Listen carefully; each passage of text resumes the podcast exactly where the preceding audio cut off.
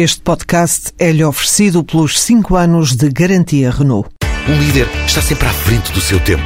Em alguns casos, 5 anos. Qualidade Renault. 5 anos de garantia ou 150 mil quilómetros em toda a gama.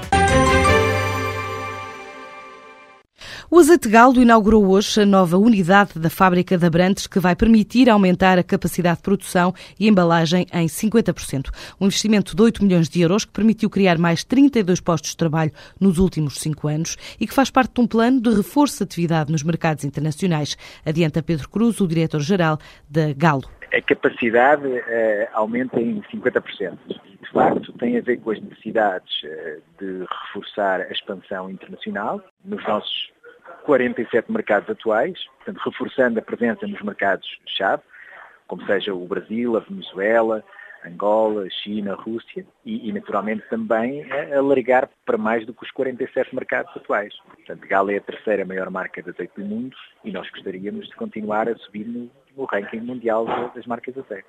Relativamente a esta linha que foi hoje inaugurada, as pessoas já tinham sido recrutadas há mais de um ano para sofrer todo um processo de treino que lhes permita uh, operar uma linha tão sofisticada como aquela que acabámos de, de inaugurar. Esta linha faz parte de um projeto de investimento a longo prazo e esta é uma das fases. Nós estamos a pensar continuar o projeto de investimento daqui a alguns anos, já está planeado, continuar a aumentar a capacidade produtiva assim que as necessidades dos mercados assim o determinarem, mas temos isso previsto. Aliás, já ficou espaço na linha que hoje inauguramos para introduzir eh, mais uma linha adicional diria que daqui a 3, 4 anos seguramente gostaríamos de já necessitar dessa capacidade adicional. A Galo é a terceira marca de azeite a nível mundial, programou assim continuar a aumentar a fábrica de Abrantes para entrar em novos destinos, numa altura em que 70% da faturação da empresa já provém das exportações para 47 países. O prejuízo da Small Compal subiu mais de 300 mil euros no primeiro trimestre, face a igual período do ano passado.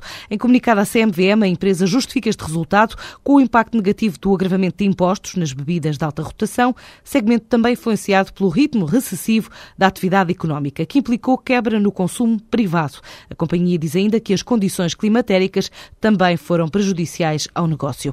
Mesmo assim, lá fora, esta produtora de bebidas cresceu, as vendas no exterior subiram 26,9% para os 16 milhões de euros. Já o lucro da Cónica Minolta Portugal caiu para 513 mil euros, ou seja, recuou 17% em 2012, face a igual período anterior anterior, mas as receitas subiram 0,5%. A empresa diz que contratou 21 colaboradores o ano passado, mais do que no último triênio, trabalhadores qualificados numa altura em que está a otimizar serviços e estima criar mais 15 postos de trabalho até final deste ano.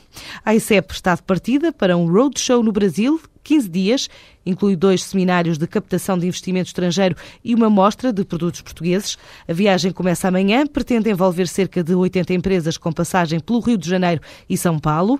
Para Pedro Reis, o presidente da ICEP, além do potencial de exportação e internacionalização que o Brasil representa para as empresas portuguesas, há um trabalho crescente para aprofundar a dimensão do relacionamento económico e comercial com este país.